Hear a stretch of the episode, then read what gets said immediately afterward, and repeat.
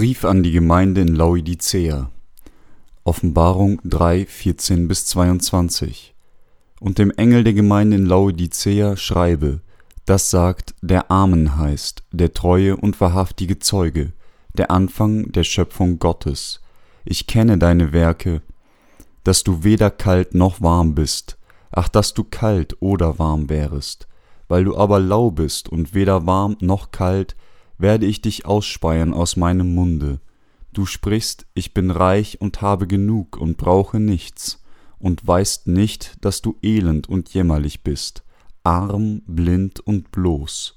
Ich rate dir, dass du Gold von mir kaufst, das im Feuer geläutert ist, damit du reich werdest, und weiße Kleider, damit du sie anziehst und die Schande deiner Blöße nicht offenbart wäre. Und Augensalbe deine Augen zu salben, damit du sehen mögest. Welche ich lieb habe, die weise ich zurecht und züchtige ich. So sei nun eifrig und tue Buße. Siehe, ich stehe vor der Tür und klopfe an. Wenn jemand meine Stimme hören wird und die Tür auftun, zu dem werde ich hineingehen und das Abendmahl mit ihm halten und er mit mir. Wer überwindet, dem will ich geben, mit mir auf meinem Thron zu sitzen, wie auch ich überwunden habe und mich gesetzt habe mit meinem Vater auf seinen Thron. Wer Ohren hat, der höre, was der Geist den Gemeinden sagt. Auslegung Vers 14 Und dem Engel der Gemeinde in Laodicea schreibe, das sagt der Amen heißt der treue und wahrhaftige Zeuge, der Anfang der Schöpfung Gottes. Unser Herr kam auf diese Erde und gehorchte Gott, dem Vater bis zu seinem Tod, um den Willen Gottes zu erfüllen.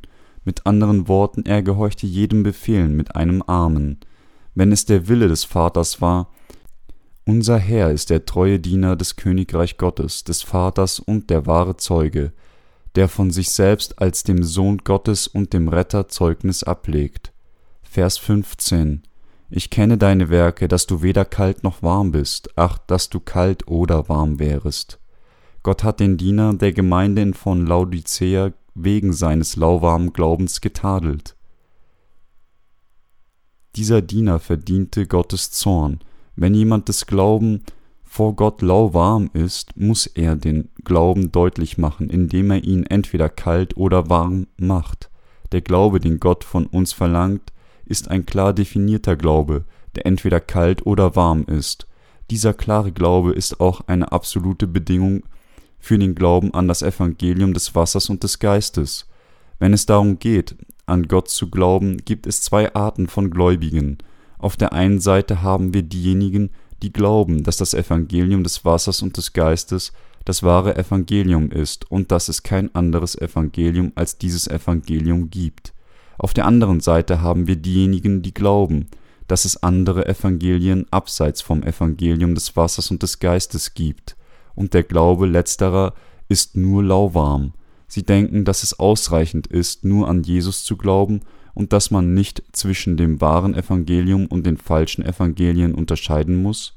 Einige von ihnen denken sogar, dass Jesus nicht der einzige Heiland ist, sondern dass die Rettung auch in anderen Religionen dieser Welt gefunden werden kann, so wie ihr Glaube war der Glaube des Dieners der Gemeinde in Laodicea auch lauwarm, ohne jegliche klare Unterscheidung zwischen dem wahren und dem falschen Evangelien, dass es kein anderes Evangelium als das Evangelium aus Wasser und Geist gibt.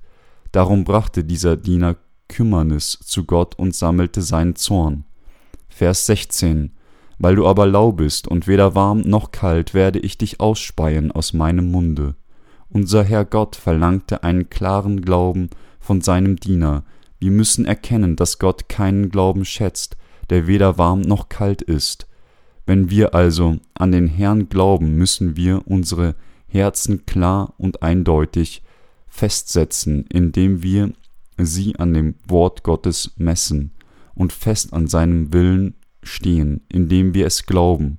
Diejenigen, die somit wiedergeboren wurden, müssen auch deutlich auf der Seite des biblischen Evangeliums aus Wasser und Geist stehen und sich kompromisslos gegen diejenigen stellen, die andere Evangelien verbreiten, die nichts mit diesem wahren Evangelium zu tun haben. Gott sagt uns, dass er die Gerechten ausspeien wird, wenn sie nicht auf der klaren Seite des Glaubens stehen. Wo steht dann jetzt ihr Glaube? Vers 17 Du sprichst, ich bin reich und habe genug und brauche nichts, und weißt nicht, dass du elend und jämmerlich bist, arm, blind und bloß. Diejenigen, deren Glauben an den Herrn lauwarm ist, glauben, dass ihr Glaube in Ordnung ist, und so sind sie sich der Armut ihres Glaubens nicht bewusst. Weil der Diener der Gemeinde in Laodicea mit seinem lauwarmen Glauben zufrieden war, erkannte er auch nicht, wie elend er wirklich war. Um einen klaren und definitiven Glauben zu haben, musste er sich daher Prüfung und Verfolgung für die Wahrheit stellen und durch den Kampf des Glaubens gegen die Lügner gehen. Nur dann konnte er herausfinden, wie glaubenslos, arm und bloß er wirklich gewesen ist. Wir alle müssen einen klaren Glauben von dem Herrn haben. Vers 18 Ich rate dir, dass du Gold von mir kaufst, das im Feuer geläutert ist, damit du reich werdest, und weiße Kleider, damit du sie anziehst und die Schande deiner Blöße nicht offenbar werde, und Augensalbe, deine Augen zu salben, damit du sehen mögest. Gott sagte dem Engel der Gemeinde in Laodicea, dass der Glaube neu definiert werden muss. Der Diener der Gemeinde in Laodicea musste das Fundament seines Glaubens an das Evangelium aus Wasser und Geist neu aufbauen und in die Kleider der gesamten Gerechtigkeit gekleidet werden. Er muss auch sich selbst sehen, zurückkehren und seinen Glauben klar definieren. Er muss seinen Glauben in Geduld bewahren und seine Hoffnung durch die Verfeinerung seines Glaubens lernen und erfüllen.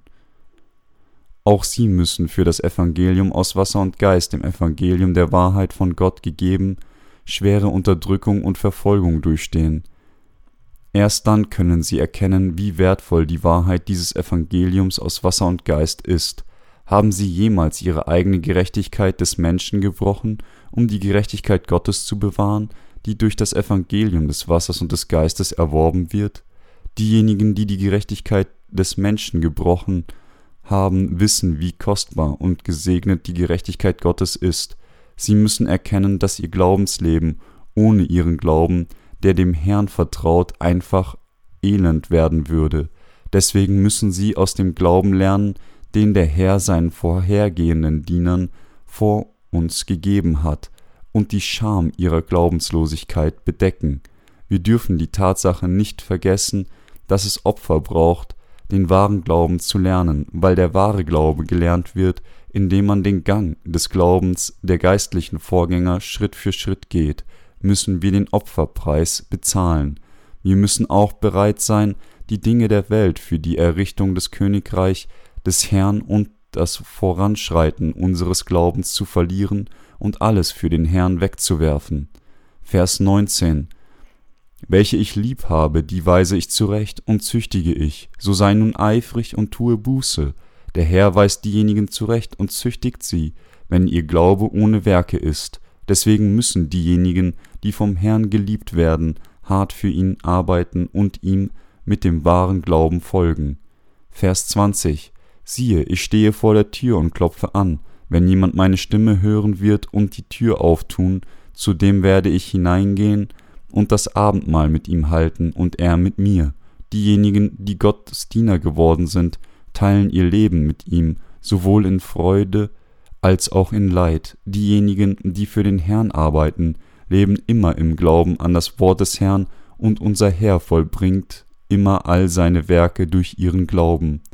Vers 21 Wer überwindet, dem will ich geben, mit mir auf meinem Thron zu sitzen, wie auch ich überwunden habe und mich gesetzt habe mit meinem Vater auf seinen Thron.